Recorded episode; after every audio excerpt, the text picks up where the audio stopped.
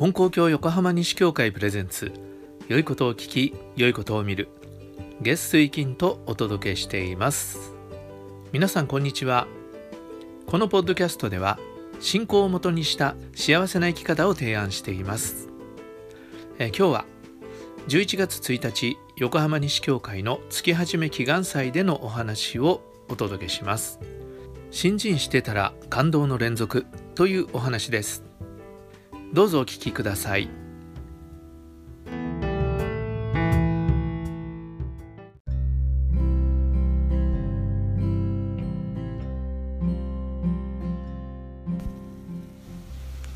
はい、えー、それでは11月の月始め祈願祭のお話を少しさせていただきたいと思います。えー、あのポッドキャスト去年始めましてなんと200回をもう超えたんですね。我ながらありがたいなよく続くなと思ってあの思っています。でやってるうちにここの信者さんだけじゃなくてねいろいろな方から反応をいただいて、えー、本当に思いもかけない全く知らない方からまあ、感謝のメールとか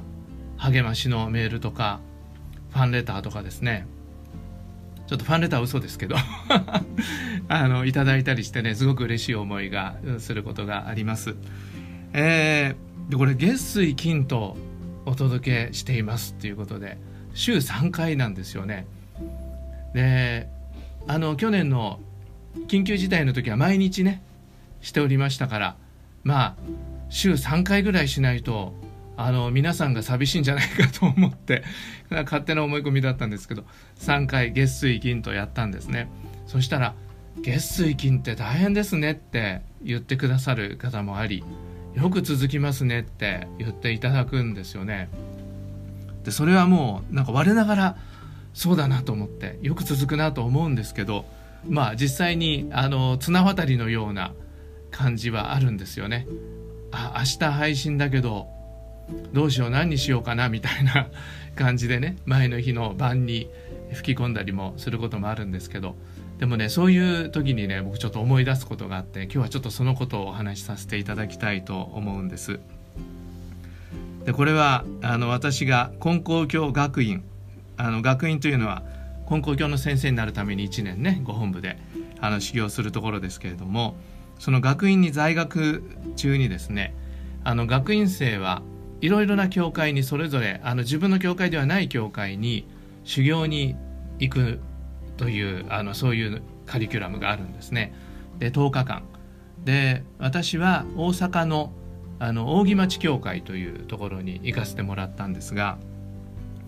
みんなそれぞれいろんなところのね教会に行っていろんな先生のところであの修行させてもらうんだけどそれぞれにやっぱりその10日間って、まあ、全然違うんですよねやっぱ教会によってね。でもうとにかくお広前に座ってたっていう、ね、修行をする人もあればとにかく本を読んで勉強をしたっていう人もあるし、ね、一生懸命お掃除をしたっていう人もあればご本部に近い教会だとご本部に日産したとかねいろんなことがあったんですね。で私の場合はこの押木先生のところでみっちりとさせてもらったのがねあの共和がまあもちろんいろんなことがあったんですけどでもね鍛えられたなって思うのは共和だったんですね。でねまあ一回共和をさせてもらいなさいって学院から言われてあの行くんですよね。でみんな一本共和のあの原稿を作っていくんですけど僕はねあの扇町教会では1日3回ぐらい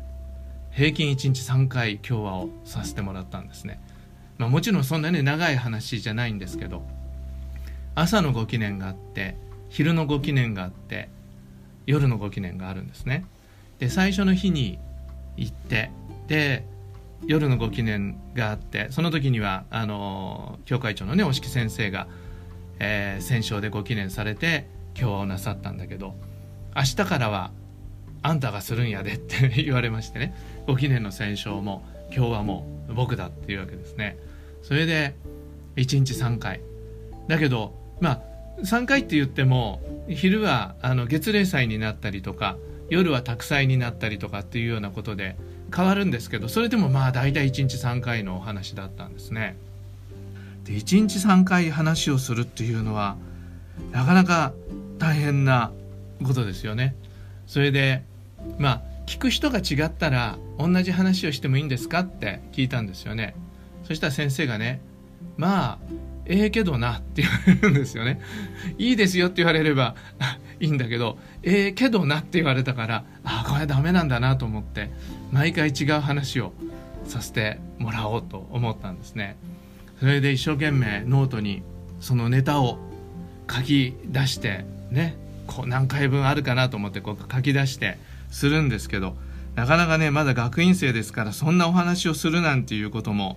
ありませんしあの自分の経験って言ったってそんなあるわけじゃありませんからあの大変だったんですね。するとどうしてもご本部にいますからね金光様この四代金光様ですけど四代金光様がこういうことをおっしゃったとかあのそういう話っていうのはいろいろ聞かせてもらってましたから四代金光様のことについてというのがね一つネタとしてあるわけですね。それともう一つあの祖父の話は僕は聞いてましたからあの聞いたり読んだりしてましたからあの祖父の話っていうのが、まあ、ネタとしてあるわけですよね。もうそれでこうお話をしたんですね。でそしたら何回かしたら押木先生が「あんたこれから金光様とおじいさんの話は禁止」って言われて「えじゃあどうしたらいいんだろう?」と思って本当にね困ったんですね。した先生がね「共和っていうのはな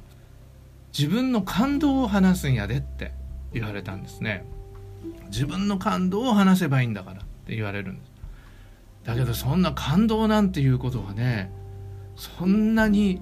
あのたくさんあるとも自分でも思えなかったんでで先生にねそんなに話すことありませんって言ったんですそしたら先生が「新人してたら24時間感動の連続や」って言われたんですね。新人してたら24時間感動の連続やって言われて。えー、そんなってその時は思ったんですがでもだんだんその先生の話っぷりとかこう見ておりましたらだんだんねコツが分かってきたんですね。で感動っていうのはそのもう何て言うんでしょう。涙をね流してもう心が打ち震えるっていうようなことばっかりではなくてもっとこう日常的にねあの小さな感動っていうか、まあ、小さなってこともないんだけども、えー、がある。でそれはいろいろな気づきっていうことだと思う思うんですね。気づきっていうようなことが新人の目を開いているとこういろいろあるんだっていうことだと思うんですね。で例えばあのもうこの修行中のねことで言ったらばああ神様はねこんなことまで教えてくれるのかなっていうようなことがはっと分からせてもらうことがあったりとかこの信者さんすごいなって信者さんのね信心ぶりを見て思うことがあったりとかそれとかあこの見教えっていうのはこういう意味だったのかっていうようなね気づきがあるっていうそういう感動っていうのは確かに、まあ、24時間感動の連続やって言われると寝てる時間まで入りますからちょっとあれだけどあのなんかそういうことっていうのは本当にあるんですよね。まあ本当10日間のことをねこの間いろいろ押木先生のこととか考えてたらもう10日間とは思えないぐらいいろんなことがねあったことをこうちょっと思い出したんですけど例えばあの僕もこの時のことで思い出したんだけど月例祭でがありましてね。でそれでまた月例祭の後でお話ししなきゃいけないわけですよね。ところがね月例祭の前だったか鼻血が出たんですね。鼻血なんて何年ぶりだろうって言うんだけど鼻血が出てきて。だ困ったなこれからお祭りなのに困ったなと思って。でもうしょうがないからあのティッシュを詰めて かっこ悪いなと思いながらティッシュを詰めてねお祭りに出てって。でティッシュを詰めたままお話ししたんですけどでもその時にああそうかと思ってご用させてもらう時にねあの格好が悪いとか何のっていうようなことを思ってねするようじゃダメなんだなっていうことをねああ教えていただいたのかなっていうようなことをね思ったんですね。だから格好のいい悪いとかじゃないこう心を込めてお祭りをさせてもらうとかお話をさせてもらうっていう方に行かなきゃいけないってことをあこれ鼻血で神様教えてくださったなっていうようなことをね思ったっていうことがありました。それとかねあの忘れられない信者さんというのは何人かいるんですけどひどくねあのびっくりしたことがあって黒塗りのね運転手付きの車でお参りするおばあさんがいたんですよね。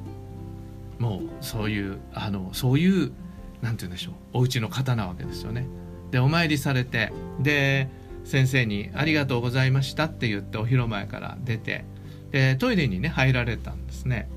それでトイレに入られるんだけど男用と女用とあるんだけど女用は和式で男用は洋式だったんですね。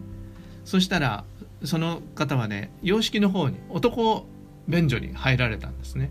だからやっぱりねあの足が痛いとかそういうことあって洋式の方がいいから入られたんだなって思ったんですね。でなかなか出てこないんですね。あお年寄りだと動きが ゆっくりだから時間かかるのかなって思って。でまあしばらくしたら出てこられてであのまた車乗ってスーッと帰られるんです。でそういうことがねこう何度もあったんですね。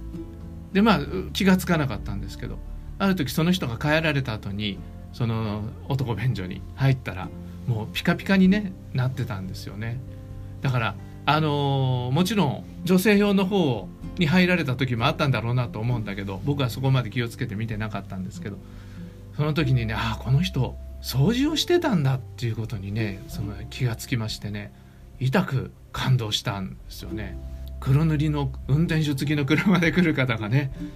お便所掃除のご用意して何も言わないで帰っていかれるっていうねなんか真心の御用っていうのはそういうもんなんだなっていうことをこう感動したっていうことを思い出しました。まあ、そんなことでこう目を開いて見ていくといろいろな感動がねあるっていうことなんですよね。でまあそういう話を、えー、しながらその1日3回のお話をね全部できてよかったなと思いました。この神様を見る目を開くってことなんだと思うんです。感動の連続になるってのはどういうことかって言ったら実は神様のお働きとか神様のメッセージとかそういうものっていうのはもう本当に普段の生活の中にねたくさんあるんだっていうことそのことに気づかせてもらえっていうのがこの共和のね修行を通してのまあ先生の教えてくださったことだったんだなっていうことを思うんですね。でこれは奇跡的なおかげだけが神様のおかげだって思っている人にはわからないことなんだと思うんですよね。気がつかないことなんだと思うんですよね。だけどそうじゃない。神様の働きっていうのはもういろんなところにあるんだっていうこと。これは神様と一緒の生活をしていたらその細やかな神様の働きっていうものが見えないはずがないんだっていうことだと思うんですね。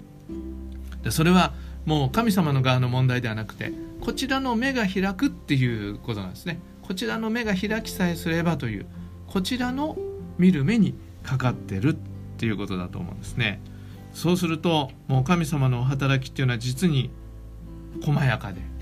神様の励ましとか天地のお働きとか神様がくださる送り合わせとか。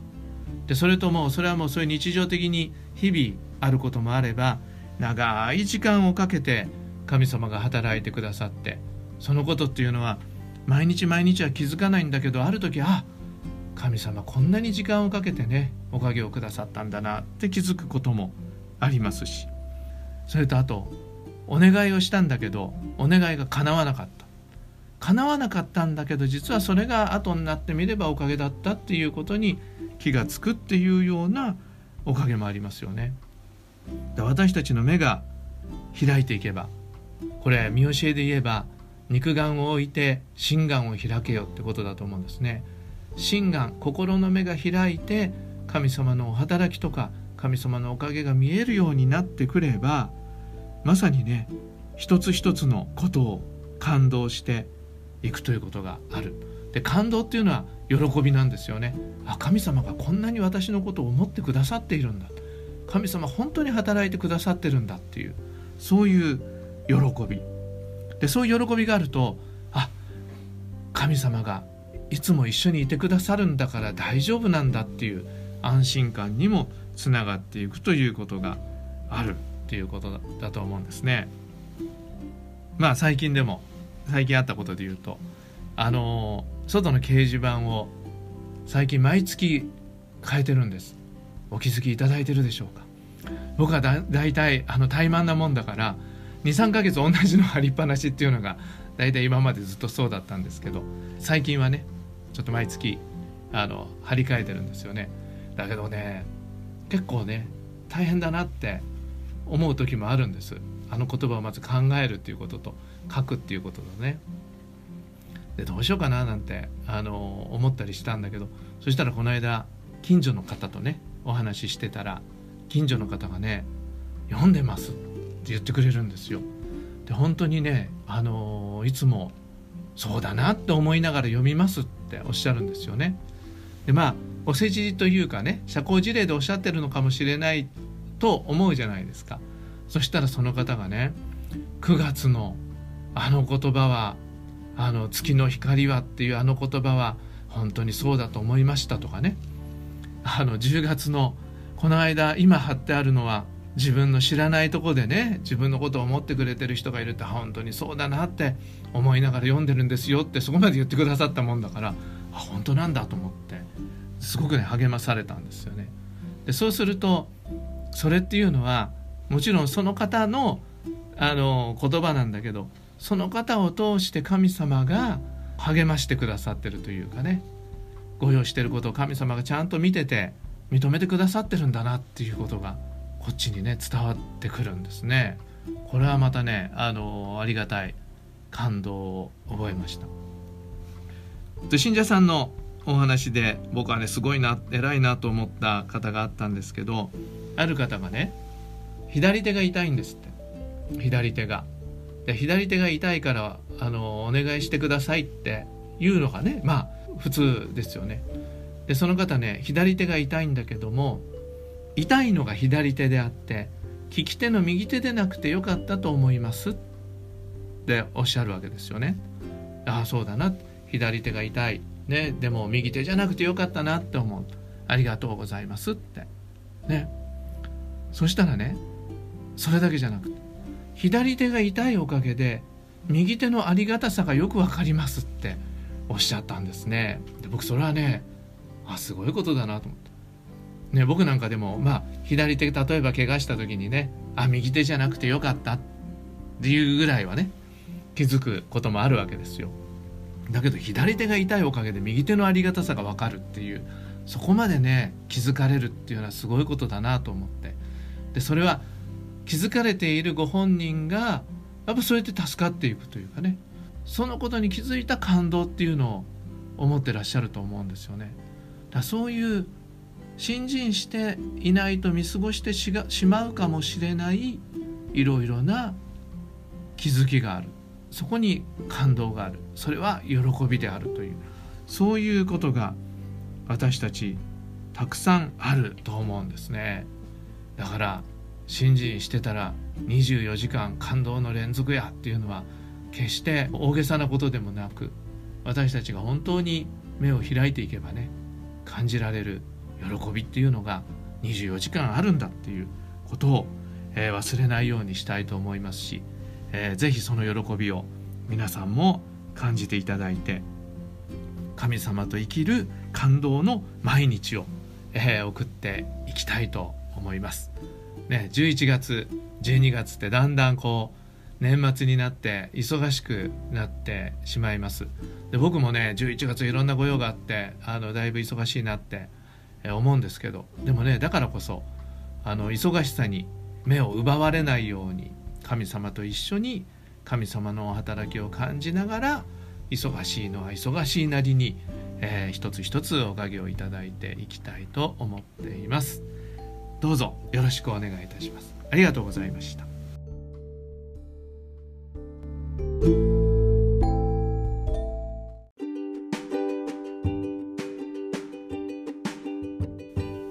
最後までお聞きくださりありがとうございました、えー、このお話の中では言わなかったんですけどこの時、えー、お式先生に僕はねもう一つ聞いたことがあるんです。それは先生は同じ話はしないんですかって聞いたんですね。だから毎日感動の連続だから話すことはいくらでもあるっておっしゃったからじゃあ同じ話はしないんですかってお尋ねしたんです。そしたら先生が同じ話もしますよっておっしゃったんですね。でなんで同じ話もするのかと思ったら先生がそれでもそれは新しい感動で話をします。って言われたんですね。そう。新たに感動した思いで前にもした話だけど同じ話もするっていうことなんですね。でこのポッドキャストもあの200回超えましたんで僕もそろそろ同じ話が出てくる頃かなって思っています。ね。同じ話出てきてもあ新たな感動で話してるんだなって、えー、いう気持ちで多めに見ていただいたら嬉しいですそれでは今日も神様と一緒に幸せな一日を次回の配信もお聴きください。